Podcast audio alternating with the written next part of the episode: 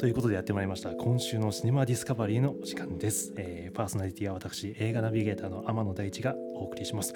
それでは、あすみませんあの、はい。はいああすいません。ああ。またやっちゃった。今回もやっちゃった。えー改めてはい。ですね。短編作品集プロジェクトシビリアンバード公開記念特別ラジオということで、えー、と私たち2人でお送りしております。はい。えーはい。ではお願いします。じゃあ自己紹介を。えー、シビリアンバード、えー、プロデューサーの堂々です。はい。映画制作団体ドランクンバードの社長ですね。はいそうですね、は 言ってもらってすみません。ありがとうございます、と、えー私が、えーはい。その3作品のうちのですね1本の「勝手に死ぬな」という作品を監督している天野大地と申します。はい。はいお願いします。お願いします。でまああのーこのラジオ初めて聞く方のためにですねね。簡単にちょっと概要をはい。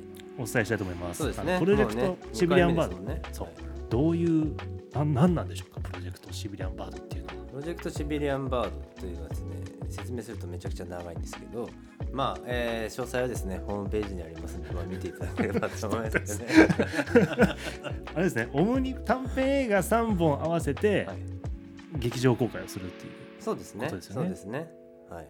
はい。すごいね。よく喋れるねそんなにあの慣れてますからラジオ好すきごいね。もうなんかこんなに正面来て天野くんにこう目を見られるってあんまりないからちょっとこう あのうまくい喋れなくなっちゃうよねこれね。すごいよね。ででですねあの、はい。毎回これあの出演者の人だったりスタッフの人だったりですね、はい。ゲストを交えて、はい。作についてこうぶっちゃけて語っていこうというそうですね。趣旨ではい。やっております。そうですね、あのまあ、なんでラジオかっていうとですね、うん。僕がまあラジオが大好きで、まあ、本当はなんか FM ラジオとかに呼ばれて、うん。あの映画についてこう語りたいんですけど、うん。呼ばれないので、うん。あの自分でラジオ番組作っちゃおうかと、うん。そんでもうあの思う存分作品についてね語っていきたいということでやっております。はい、では早速ゲストをはい。あのお招きしたいと思います。はい。はい。では今週のゲストは？えー勝手に死ぬな。主演田中陸さんです。よろしくお願いします。本日はお越しいただきありがとうございますありがとうございます。ということでですね、あの、田中さんを交えてこう話していきたいと思うんですけど、ちょっとじゃあ簡単にこう自己紹介をはいしてもらっていいですか？はい、えー勝手に死ぬなで今井大輔役をやらせていただきました田中陸です。俳優をしております。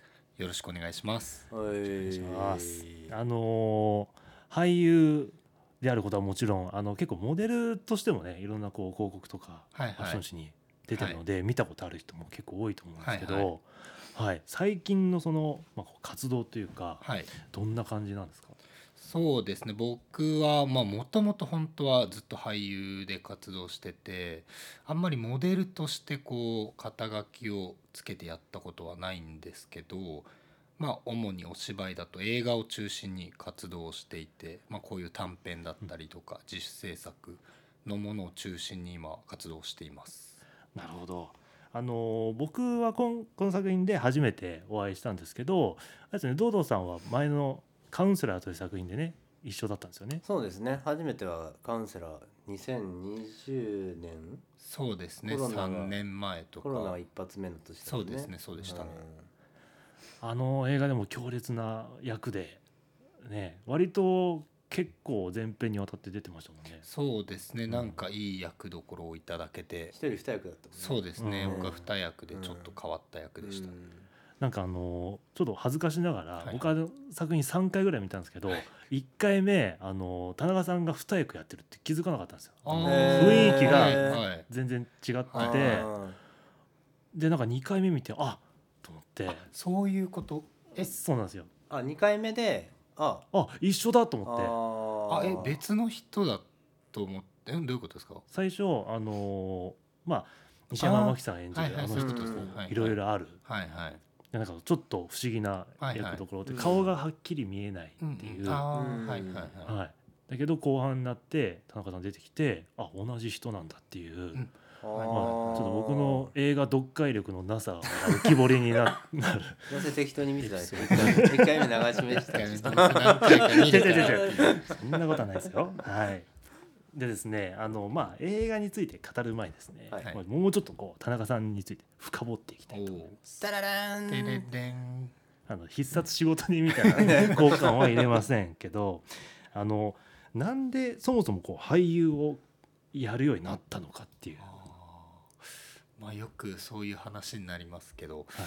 そうですね。もともとは映画が好きで、でこれというきっかけみたいなのってこうちゃんとないんですけどまあ思い当たるとすれば高校生の頃に芸術鑑賞会みたいなので、うん。その僕が通ってた高校の OB が東京で劇団をやってて、うん。でそのお芝居を見せに来てくれるっていうので多分僕も人生で初めて演劇というものを見てなんかもうその時には高校3年生だったんで別の進路が決まってたんですけど、なんかこういうあお芝居もなんかちょっといいのかなみたいなのを当時思った記憶があって、はい。まあ紆余曲折ありその進んだ方の仕事を辞めて、うんでまあ何しようかなってなった時にたまたまその知り合いがお芝居のワークショップみたいなのにちょっと行こうと思ってて、はい。まあよかったら一緒に行かない？みたいな感じで誘ってもらってでまあ行ってみたらお芝居にもうがっつりハマって、うん。っていうのがきっかけでしたね。そっからまあちょっと頑張ってみようかなって。じゃあ一回その別の仕事に進んだってことなんですね。そうですね。一応まあ就職してもうすぐ辞めちゃったんですけど、ですね。やっぱりずっとそのやりたいっていう気持ちが頭の片隅にずっと残ってたっていう。まあ残ってたわけじゃないんですけどいざそのもう本当にその就職したところでその別の仕事をやるつもりでしかなかったのでなんかもう何もなくなった時に、まあ何でもできるなっていううん。ふうに思ってまあじゃあちょっとまあっていうか選択肢がもうそのちょっと考えてたお芝居くらいしかなかったんでまあとりあえずお芝居に触れてみるかっていう感じでしたね。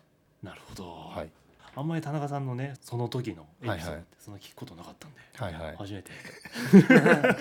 い意外とリハーサルとそのまあ撮影とやってて、うん。じっくり話す機会が時間があるようでなかったりするじゃない、まあそうですね。ん。そうですね。なんか現場でその監督とかでうん。オフの時にそのいろんなこう役者さんと話したりとか、うん。はい肩に力入らずにうん。みたいなで関係を深める人いるじゃないですか、うん。僕それ多分あんま得意じゃないなと思ってあいや全然話はするけど、うん。はいはなんか僕ら運転もやったじゃないですか。まずなんか運転に集中しなきゃいけないとか、話はするけど、道間違えないでとかなんかいろんなことがあっねてだったりするんではい。新鮮ですね。意外とねそうなんだよね。てかいや監督ってその現場とかまあだとその気使わなきゃいけないところがいっぱいあるじゃない、まあそうですね。いろいろ。そううんうん。俳優部とも話してコミュニケーション取るし、難癖あるスタッフにもこう気を使ったりするし。これねいろんなありとあらゆるところに気を使うからこうじっくり面と向かってってあんまりね、はいはい。はいはいそうなんですよね。ね。なかなか。まあでも現場いろいろ行って思いますけどやっぱり撮影現場だとね時間もないし、うん。そんなに意外となんかこう人となりの話ってする監督いそうでいないですけどね、うん。やっぱ作品の話になりますし、現場ということでじゃあ今回撮影現場どうでしたか？すっごい大変だったかそれともそんなことなかったかみたいなどんな感じですか？1年前。あー一年前。そうですね。ちょっと思い出しつつですけど。えっとですね、まあ5日間撮影したんですよね。そうですね。11月に、うん。で一応その1日8時間っていううん制約を設けたんですよね、うんうんは。いはいまあ、とはいえ撮影場所遠かったりして、まあ、その現場ついて8時間はい。っていうことなんで、まあ、朝は早かったんですよね。そうですね。うん、どうでした？なんか別にそんなにせかせかしてる感じもなかったですし、うん割と僕は自分のやるべきことに集中してうん。過ごせたので良かったなって思いますね。はい、なんかあの僕もそんなにたくさん映画の現場を経験してるわけじゃないですけどいやすごい僕は楽しかったんですよね。あー楽しかったです。それは良かったですね。いやなんかあのー家族これ家族ものじゃないですか、はいはいはい。割と。うん。なんかあのだから朝みんなで新宿に集合したよね。そうですね。新宿のあの郵便局前に集合してはいあのそれぞれ乗り込んで出発みたいな、あー。でその配車表って作るんだけど、その誰がどの車に乗るかみたいな、なあれあの考えましたよね。うん。あのああ確かに確かに。そうそうそう。その結構このなんかみんなで車で向かうって結構貴重な時間かなって思ってたから、なんかそのいろんここでコミュニケーションが結構形成をされるのではないか、うんうん。家族。うんうん。家族をこう同じなるべく同じ車に乗っけるけどちょっともしあの話してみたらうん。仲悪くなったら まず 一日ごとにちょっとずらす。うんうん。はいろいろ入れ替えてみるみたいな。そうですね。ん。初日ね。うん。初日の朝一緒の車だったんですよ、うん。それでメインのそのカナダさん以外の3人と僕の車で一緒にに移動して母母と子供。あそうですそうでうん。すそれでなんかこう雰囲気良くしたいから音楽かけたん。ですよ確か。あの車のスピーカーにつないで。そしたら電話かかってきて。あそうそうあそう。の現場到着直前ぐらい朝早くですよ。うん。僕の奥さんだったんですよ。うん。あの一回あの電話運転中だったから一回無視したんですけど、でもなんかちょっと気になっちゃって、うん。でそしたらあの母親役のたけしさんがた「なんで出ないの? 」みたいな奥さんの電話出ろと。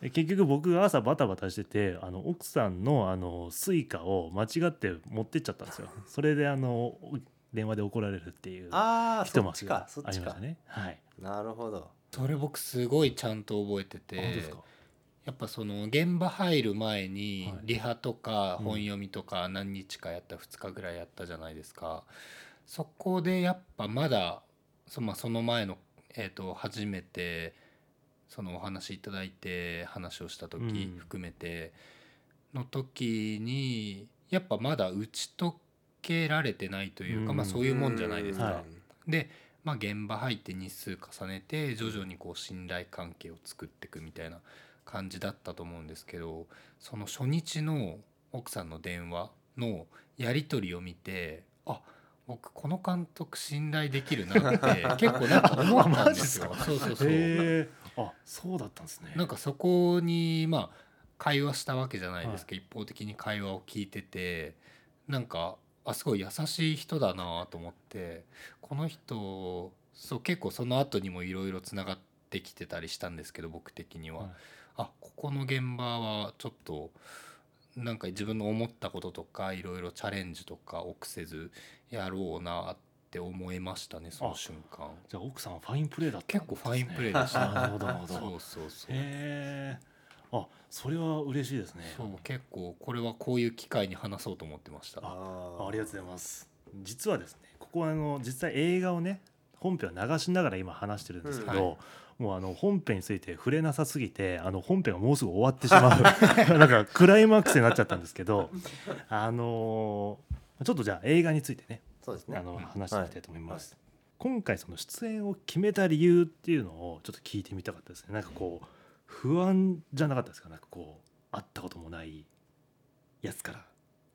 まあ不安はなかったですね。その堂々さんと前作そのカウンセラーの時の関わりがあったんでもう結構僕めちゃくちゃ覚えてるんですけど電話で最初お話しいただいた時にすぐ結構もう決めてましたやるって決めましたし割となんかまたできるっていうガッツポーズもあったんででまあ監督が別の方ですってなって、あじゃあまたそのカウンセラーから何年か経って、うん。まあちょっと僕も違った、まあ、ちょっとパワーアップしてうん。いろいろ試せるなとかもあったんで結構もうすぐやる気でしたね。ああ嬉しいですね。うん嬉しいですね。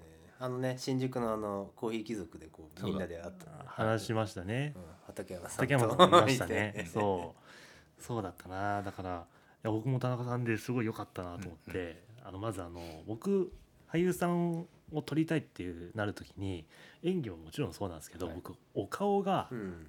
お顔に惹かれるんですよ、うん。はいはいこういい顔ってあるじゃないですか、すごいいい顔。うん。おー嬉しい。いやこれはねそうなんだよね、あのその西山真紀さん。この PCB のもう一本の手と心に出てるし監督してる。西山明さんがすごくカウンセラーの時にあの田中さんはあの造形物として美しい。一回見たらなかなか忘れないお顔というか、うん。ありがたい。うん。やっぱ存在感っていうんですかね。なんかこの絵も言われぬこう印象に残る、うん。ありますよね。じゃあ結構話したのでどんどんいきますね。はい。はい。映画見てあこれ率直にです、はい。率直に最初どう思いました？なんかこう印象として、あなんか意外とめちゃくちゃその初号っていうか試写で見た時になんかすごい僕自身もそうですし周りもなんかすごい笑ってたんでああ確かにそうそうそう。あこういう感じ。で、まあ、撮ってる時は、まあ、分かんないっていうのもあるんですけどもうちょいなんて言うんだろう。こう、まあ、暗いじゃないですけど、うんもうちょっとこう落ち着いたうん。感じになるのかなと思ってたんですけど、結構笑える要素がだいぶ多かったんで、うん。あこうなったかっていう、そうですね。割と爆笑くらいもしてたんでなんかそういう印象ですね最初は。ああなるほど。そうコメディというかに近いちょっと感覚ありましたね。まあね、うんうん。SF コメディ。コメディみたいなね、うんロードムービー。ロードムービー。っていうなんかこうちょっと不思議なあのうん。作風というかね、うん。うん。感じだったんですけど作ってる側からするとそういう反応ってめちゃめちゃこう気になりまあまあますよまあ。ねねなんかはい逆に笑い声ほんとちょっとしたクスクスでもうん。聞こえないとめちゃめちゃ不安になるから、はいはいはいい。やまあ良かったなっていうか、泣いてる人見たよ。そうそうそういましたね。牧西山泣いてたよ。あ本当ですか？へえ。そう。そう。そうなんですよ。だからねいろんないろんなねこう受け取り方ができる、うんそういう、うん。そうなの結構いろいろねこう、うん。いい話をしましたけど、はい。あえてまあね。のぶっちゃけてほしいのでちょっと聞いてみたい質問があって、はい。ぶあのっ。ここが変だよ天野大地っていうですね、あの田中さんから見て、はい。あれここ変じゃないみたいなここ直した方がいいんじゃないみたいな、はい。ちょっと今後のためにねあの聞いてみたいですね。ド M なのかあれなんかよくわからない ここどうなんすかみたいなはい。あったりします？え作品がですか？天野さん自身？もう何でも何でも。はい、えー、別にないけどな。そうだな。逆にはい、なんかあります？自分でこここうなんだけどみたいな。とあかよく言わわれるところとか。よく言われるところはうーんと。結構嘘つきますね。いやなんか あの役者さんとかで話してたり、はい。なんかこう役について聞かれたりとうんか、うん結構鋭いこと聞いてくる人もいるじゃないですか、うん。そういう時にあのねちょっと取り繕っちゃう。あったあったあったあったあった一個ありましたありましたあそうあのスキップスキはいップシティの時の、あのー上映してもらって、で登壇、うんえー、と天野さんと堂々さん2人うん登壇して、でまあ、見てくださった方にコメントをいただきますっていうので、なんだっけあのー画角のあ話。うん。スタンダードなんですよね、うん。今回そう画角が。今回画角がスタンダード、はい、とあとなんなんでしたっけなんか。あのーまあでも画角について画角についてだったん。でまあそういうことに対してどういう意図があってありましたね。っていうので、はい。僕はもともとというかまあこういう感じでって、まあ、自分も出てるからこういうふうに作りたいからスタンダードにしてるんだろうなっていうのはあったんでそれを話してくれるのかと思ったら なんかすごいこうもごもごそうそうそう。いやすごいいいことというかすごい素敵な話だから言えばいいのに。なんかいやいやなんとなくじゃないけどなんかすごいふわっとしたようなことをそう。言っそうなんですよ出めてそうそう。えいやいや言えばいいのにってせっかく。めっちゃ反省してるんですよね。そう、ん聞いてくださった方も多分、まあ、映画関係の方かわかんないですけど画角聞いてくるってことはまあ結構な映画好きうん。だろうなと思ったから、せっかくだからしっかり伝えればいいのになって。じゃあこれを機にここで伝えたらいいです。そちゃんと伝えてください。言い訳していいですか、はいああのねまずね。もともとうんその不思議な雰囲気の作品にしたいっていう、うん。なんかその記憶に入るっていうことで、うん。なんかもともと思ったイメージっていうのがその昔の家族写真とか、うん。そういうなんか古い記憶に入るってなった時に横長のなんかそのシネマスコープとか,、うん。なんかそういうんじゃないなと思っててでなんかそのスタンダードちょっと縦に長いものっていうのがなんかこう懐かしさとか、うん。そういうものも想起させていいかなと思ってたっていうのがまず一つと、あともう一つはなんかその SF って設定であの作品を作る時にどうしても予算が少ないから、うん。まあ、その装置とかもそんなにお金をかけられないんですよ。ああねありましたね。だからそう。うん。あえてちょっと白黒っぽくして、うんスタンダードにしてうんちょっとなんかシュールな昔の SF 映画っぽくうん始めたかったんですよ。うん。っていう理由があるんですけどそれ言おうと思ったんだけどなんかそのどんどん自問自答しちゃって頭の中で 予算の少なさを言い訳にするのもちょっとかっこ悪いしとかあとそのスタンダードイコール懐かしいって別になんかみんながそう思うわけじゃないよなみたいなことを考え出したら何言えばいいか分かんなくなっちゃってでなんかなんか言ってる風で何にも言ってないような回答になっちゃったんですよね。はい。そうそうすごいふわっとしふたわーっとしたねいやーたまに山野君はね結構ねその突然裏切ってこうかけた橋を外してくるんですけどそ はい。こはでもね僕は信用してるんですけど、うん油断できない感じが。自分で聞いておきながらちょっとあの思い出してへこんへこんじゃいましたね。はい。まあということでですねあの縁も竹縄になってきました。ははいい。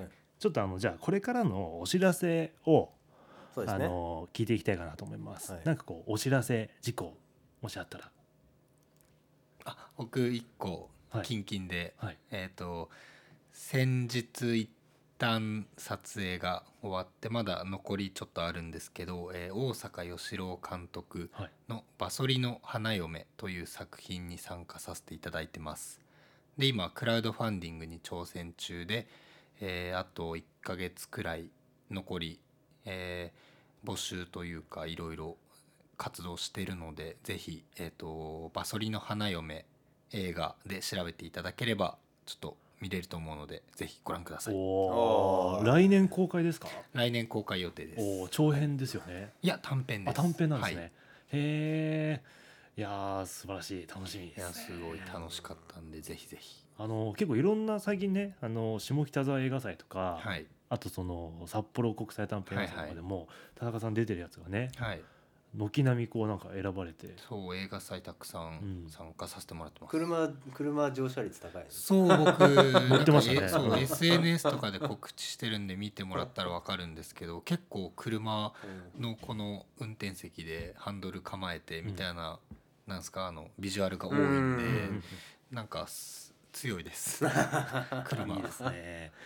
ね、あの勝手に死ぬなも札幌国際短編映画祭でノミネートされまして、はい、はい。だ田中さんが出演作出演してる作品が2つねはい。選ばれてるんですよね。はい、はい。もう一つもはい。別の作品もいいですか？あもちろんです。もちろんもちろろんもちろん。はい、あの「新しい世界」という作品村口監督の、えー新しい世界」という作品も、えー、と11月の20まだスケジュール出てないんですけど11月23から11月26日までの札幌国際短編映画祭で上映があります。そちらもぜひチェックしてください。はい、はい。はい。ありがとうございます。ちなみに札幌国際短編映画祭はですね私の前の作品の「見知らぬ人の痛み」というのがですね、昨年あの国内最優秀作品に選ばれております。あのこういうのはもう全部自分から言っていくスタイルでやっていこうかなと思います。ね。自分で言って自分で発信してね。そうそうそう。えー大丈夫ですよね。これもちろん。ということですね。はい。はい。あのありがとうございますありがとうございます。ありがとうございお越しいただき、ありがとうございます。忙しい中ね。ということでですね、次回のゲストはいですね、楽しみあの娘役の、はい、永田優衣さんにお越しいただきます。ははい。はい、楽しみですね。はい。面白い人ですよあのー本当にね、じゃれ合ってたもんね。うん、すごい。ってかもうそう家族関係が結構すぐ出来上がったからうん。それもなんか映画で出てますねちゃんと。確かに。めちゃくちゃあの俺あれ面白かったのがなんかもうあの永田さんがさもう田中君にさもういい加減にしてよみたいな感じでもうすごいこう あの感じいいねいいなと思いながら。ありましたねありましたね。えー勝手に死ぬなが、はいえー公開される、えープロジェクトシビリアンバード、えー10月21日土曜日から、えー下北沢トリウッドで、えー上映しますので、えーぜひぜひあの見ていただければと思いますので、はい、2週間ね、まそうですね。されるので、はぜひお越しください。い、なるべくね多くの人に見ていただきたいなと思っております。はい、はい、えー舞台挨拶なども、えー絶賛準備しておりますので、こうご期待って感じですかね。はい、はい。ありがとうございます。はい、ありがとうございます。ではまた皆さん、次回よろしくお願いします。はい。ななんかないですか？そう最そうそう。後ラジオなんかの最後あ、最後ですか？お決まりの。うんなんかなんかこう勝手に勝手にみたいな。ちょっと いやもう音楽流れてる。ああなるほどねなるほどね。ああフェーあちゃんとねドアウトフェードアウトそういうね編集とかも考えながらねやってるわけね。ということで。はい。さすがです。バイバーイ。はいバイバーイ。バイバイ